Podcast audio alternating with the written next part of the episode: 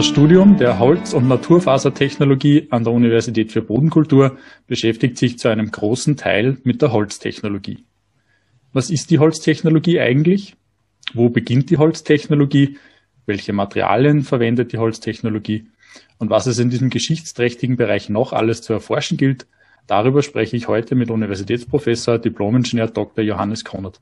Hallo Hannes, danke, dass du die Zeit nimmst. Hallo Max, danke für die Einladung. Ich würde gern dir beginnen. Würdest du bitte kurz vorstellen? Ja, gerne. Also vielleicht Eintritt in, in das Ganze. Also dass ich, jetzt bin ich gelandet als äh, Professor eben für Holztechnologie, wie du gerade gesagt hast. Und das ist ja das Thema heute. Natürlich habe ich so nicht angefangen, sondern ich habe technisch angefangen in der HTL eigentlich mit Maschinenbau und habe mich dann fürs Studium entschieden. Das ist mir sogar relativ schwer gefallen und bin eigentlich durch Zufall auf, auf Holztechnik und Holzwirtschaft gekommen, in, in Kuchel damals, in der Fachhochschule, äh, was sich aber herausgestellt hat, dass wirklich eine tolle Entscheidung war und bin nach der Fachhochschule auch in der Industrie gewesen für drei Jahre bei einem Großsägewerk in Österreich für Laubholz und dann ein Jahr in Italien für einen Hersteller, der Leichtbaumöbel macht für Wohnwegen und Wohnmobile, aber auch für Yachten. Und mir war immer schon klar, dass ich äh, mich noch weiterentwickeln möchte, also fachlich weiterentwickeln möchte und wissenschaftlich engagieren möchte und habe mir dann entschieden, an die BOKU zu gehen, um eben ein Doktorat und ein Doktoratsstudium zu machen. Und wie sich es ergeben hat, das war auch wieder ein Zufall, eher bin ich dann bei der Verklebung gelandet und auch Mikromechanik in, in dem Zusammenhang. Und das war eigentlich dann die Weichenstellung, wie sich auch die, die wissenschaftliche Karriere weiterentwickelt. Und durch diverse Umstände äh, habe ich dann eine, eine Unilaufbahn beginnen können, bin also auf der Uni auch geblieben nach dem Doktorat als Assistent in, in Forschung und Lehre. Und die fast ja, 16 Jahre, in denen ich jetzt an der Universität für Bodenkultur bin, die sind geprägt natürlich durch verschiedene Forschungsprojekte, vor allem mit denen man sich ja dann auch fachlich weiterentwickelt. Und da ist äh, relativ viel passiert. Also mit Klebstoffen hat es angefangen, mit Materialwissenschaften auch, weil wir da sehr viel erforscht haben über die Eigenschaften dieser, dieser Klebstoffe, dann über Faserverstärkungen von diesen Klebstoffen und dann auch über diverse grundlegende, aber auch industrielle Fragestellungen aus diesem Feld heraus. Und das ist aber nicht alles gewesen, also es ist nicht immer nur um Verklebung gegangen, aber es war ein, ein Großteil, also es ist auch um Wärmedämmstoffe gegangen, um Faktoren entlang der Zerlegungskette von Holz, also wie kann man Holz noch besser zerteilen, um dann noch bessere Werkstoffe zu bekommen. Also es war ein, ein Projekt zu einer alternativen äh, Holzzerteilung. Ja, und so hat sich das entwickelt und jetzt in den letzten Jahren, gerade im Bereich der Verklebung, sind immer mehr äh, Klebstoffe aus nachwachsenden Rohstoffen interessant geworden. Also vielleicht reden wir da später auch noch im Detail drüber. Und über die Laufbahnstelle bis zur Berufung dann im letzten Jahr zur Professur ist natürlich einiges passiert. Sehr gut. Das sind schon sehr viele Stationen, die du da bereits berührt hast, über die wir sie vielleicht nachher dann noch äh, ein bisschen im Detail unterhalten können. Ganz grundsätzlich, weil du eben gesagt hast, Professor für Holztechnologie, primär möchte man sich in dem, in dem Podcast und eigentlich auch äh, in den nächsten Folgen mit, mit dem Studium der Holz- und Naturfasertechnologie auseinandersetzen. Das ist unser, unser Bachelorstudium. Es gibt dann noch ein Masterstudium dazu, Holztechnologie und Management. Und wie die Namen dieser Studien schon besagen, steckt da eigentlich dreimal das Wort Technologie drin. Holztechnologie, Naturfasertechnologie und dann nur mal Holztechnologie. Ähm, ich würde das gerne aufdröseln und würde beginnen mit, was ist Technologie für dich? Genau, ja. Also es sind zwei, zwei Namen, die das prägen. Das eine ist das Holz und das andere die Technologie und wahrscheinlich gehen wir, gehen wir auf beides in gleichem Maße ein. Also was, was ist die Technologie? Ja, steckt ja auch einiges drinnen im, im Wort. Das möchte ich jetzt gar nicht im, im Detail zerdröseln, aber was, was verstehen wir darunter? Also laut Definition ist es eben die Wissenschaft und Lehre zur technischen Gewinnung und Verarbeitung von Rohstoffen, aber auch halbwertigen Werkstoffen zu betriebssicheren Produkten. Also was wir darunter verstehen ist, wie machen wir das Beste aus Holz? Also die, die Handlung über die technischen Prozesse zu einem fertigen Produkt. Und das können jede Menge fertige Produkte sein, weil das können Möbel sein, das kennt jeder, das kann ein ganzes Haus sein, das können Sportgeräte sein oder irgendwelche äh, Gegenstände des täglichen Bedarfs. Und all die Prozessschritte vom eigentlichen Holz bis hin zu dem fertigen Produkt, das gehört eben zur Technologie. Mhm. Das heißt, die Technologie an sich gibt es natürlich in verschiedenen Bereichen. Also es gibt ja Metalltechnologie, nehme ich jetzt einmal an, und Kunststofftechnologie, das ist ja quasi gleichbedeutend. Das heißt, der Unterschied, den wir jetzt nur dazu haben, ist eben das Material, das Holz. Und ich habe ein bisschen geschaut, also der normale Zuhörer oder der normale Leser würde wahrscheinlich einfach einmal Wikipedia nachschauen. Also ist jetzt vielleicht nicht sonderlich wissenschaftlich in deinen Augen, aber Wikipedia bietet eine sehr umfangreiche Definition von Holz, nämlich nicht nur eine, eine botanische, sondern genauso eine sprachliche und eine kulturhistorische Definition von Holz. Die Frage ist jetzt natürlich, was ist für uns oder was ist für die Holz? Ja? Was ist für das Studium Holz? Ja, also in Vorbereitung auf das Gespräch habe ich natürlich auch bei Wikipedia nachgeschaut, was, was, was da drin zu finden ist jetzt unter dem, dem Begriff Holz und ich ein paar, paar Dinge da sind in Erinnerung geblieben. Das eine ist das Abgeschlagene. Also das, das, der Wortstamm vom Holz heißt, dass etwas abgeschlagen ist und das finde ich zumindest als, als Eintritt oder als auch als, als äh, Grenze zwischen dem, was der Forst macht und was wir machen, eigentlich schon äh, ganz eine nette Grenze, weil das, was aus dem im Forst gepflanzt wird und aufgezogen wird und schlussendlich geerntet oder abgeschlagen wird, dann beginnt bei uns die Verarbeitungskette. Und das ist im Prinzip vom Baum oder von einem Strauch eben der Stamm. Es könnten theoretisch auch die, die, die Zweige oder die Äste sein, aber im Wesentlichen beschäftigen wir uns mit dem, dem Stammmaterial und das ist ein verholztes Gewebe, wo sehr viel eben Zellulose drinnen ist und das Verholzte betrifft im Prinzip das Lignin. Das heißt, das sind Pflanzen, die Lignin einlagern und dieses harte Gewebe, also dieses harte Holz, das ist unser Rohstoff, mit dem wir dann weiterverarbeiten. Du hast das jetzt eigentlich eh vorweggenommen, wo die Holztechnologie beginnt. Also sie beginnt eigentlich nicht am stehenden Baum, sondern am gefällten. Genau. Wichtig ist für mich, glaube ich, die, die Abgrenzung des Gesamten. Das, was im Wald passiert, das ist Teil der Forstwirtschaft und die auch die Ausbildung genau in diesem Bereich haben, welche Ökosysteme, welche Einflussfaktoren, welche Wuchsbedingungen führen äh, zu einem bestimmten Wachstum. Und wir verwenden das, was im Wald produziert wird durch Sonnenlicht, durch Wasser, durch CO2 aus der Atmosphäre. Und in den Werken der Holzindustrie, das kann ein Sägewerk sein, das kann irgendwelche Holzwerkstoffproduzenten sein, das ist im Prinzip der Bereich, wo es für uns beginnt. Mhm. Also die Verarbeitung dieses Holzes. Mhm. Das ist vielleicht auch eben für manche Zuhörer interessant, dass man sagt, alles, was aus dem Stamm gemacht werden kann, ist dann eigentlich unsere Aufgabe. Also die, die, die Erziehung des, des Rohstoffes ist, ist die Aufgabe des Forstwirtes und die Verarbeitung dann unsere in Wirklichkeit. Natürlich beeinflusst das eine das andere. Also das das, was wir aus dem Holz, aus dem Forst bekommen, äh, das hat einen wesentlichen Einfluss auf das, was wir daraus entwickeln können oder was wir daraus produzieren können. Das heißt, so eine, eine Rückmeldung, was für uns gut ist oder was für uns eben nachteilig ist, das ist natürlich essentiell. Und gerade in der jetzigen Diskussion, also jetzt passiert ja gerade sehr viel, der Wald wird sich verändern, der Wald wird umgebaut durch diverse Probleme. Und was jetzt da nachkommt, das ist ganz wesentlich für, für nicht nur für die Holzindustrie, sondern auch, was wir damit machen können. Mhm. Ist es überhaupt möglich, dann später ein Hochhaus zu bauen mhm. oder was auch immer? Ich möchte vielleicht noch eine, eine Ergänzung zu dem, zur Holztechnologie dazugeben, ja, weil wir haben das ja, oder du hast das im Zusammenhang mit der Studienrichtung genannt.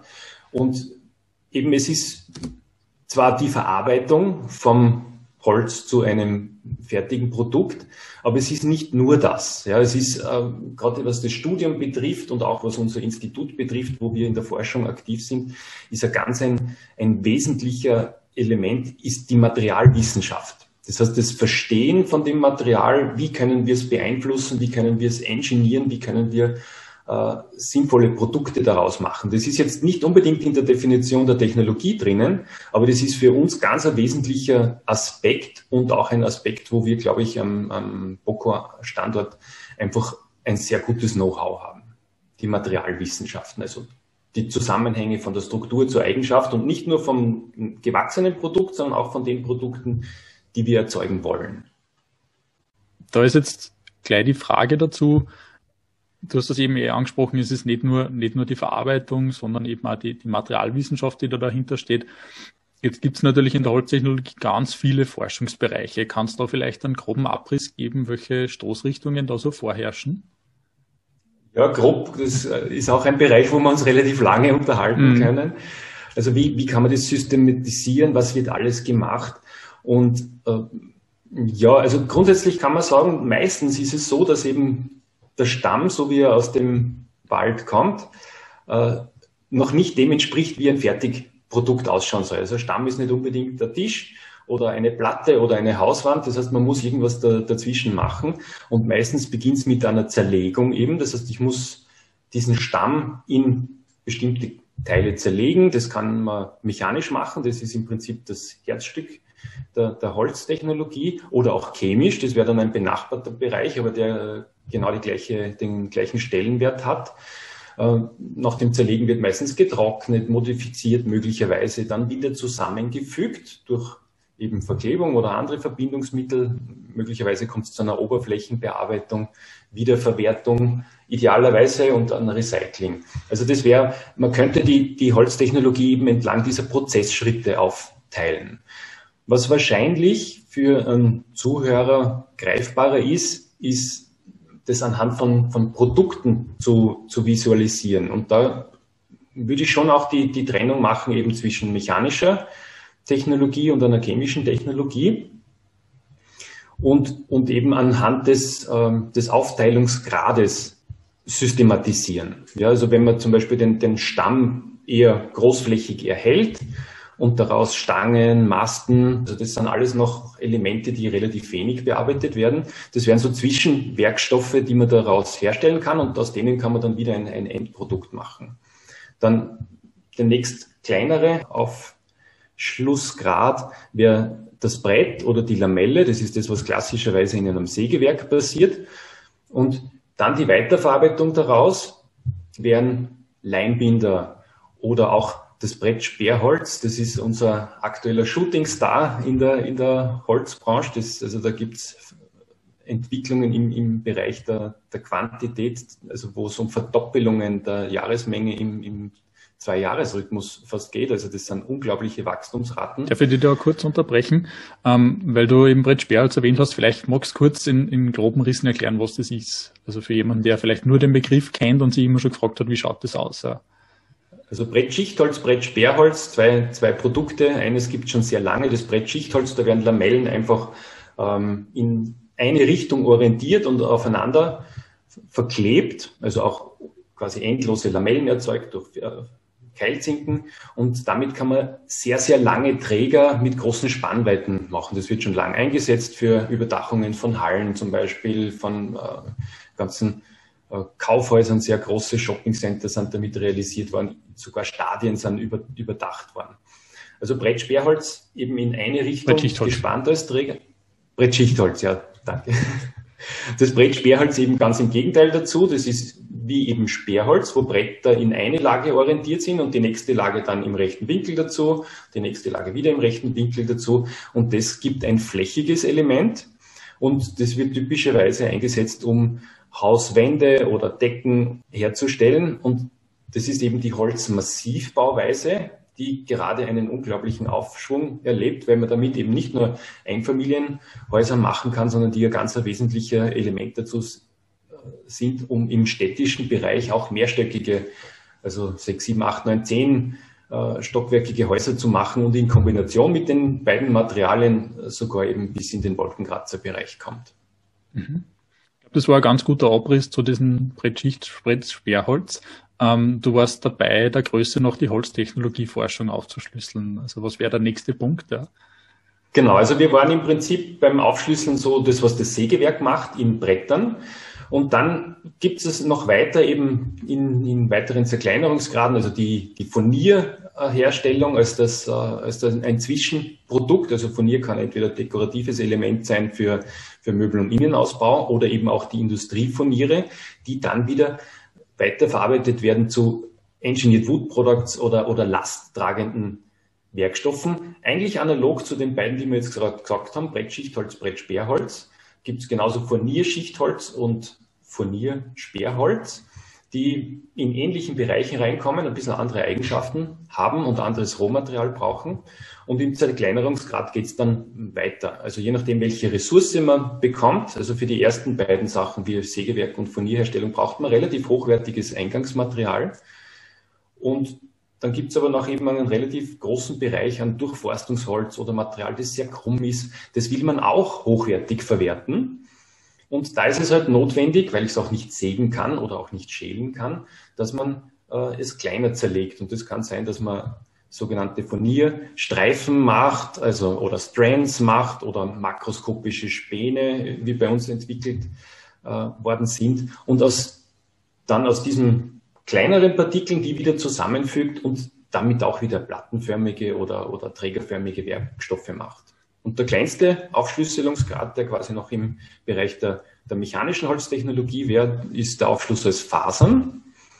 Und Fasern können sein Platten für die Möbelerzeugung oder Eingangsmaterial dafür. Das können aber genauso ist es schon ein, ein Zeitungspapier möglicherweise. Da, da wären wir jetzt quasi bei jedem, der zu Hause sitzt und vielleicht ein Billigregal hat. Also die, die Fächer sind normalerweise eine Spanplatte und die Rückwand ist normalerweise eine Faserplatte, weil du gerade gesagt hast, Faser wäre der kleinste mechanische Aufschlüsselungsteil vor dem Papier.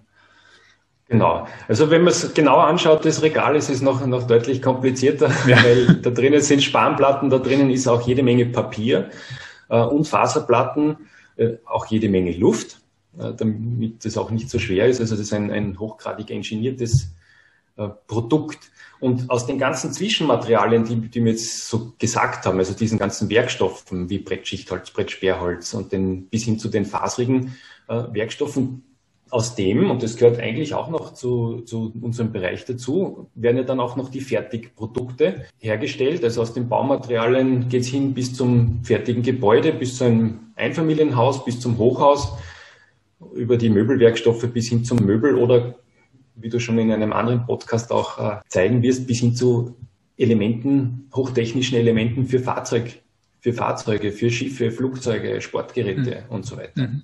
Die einzelnen Schritte schauen, schauen sehr umfangreich aus und man kann da wahrscheinlich jetzt auch punktuell noch ein bisschen ins Detail gehen, bevor wir sie vielleicht eines rausgreifen.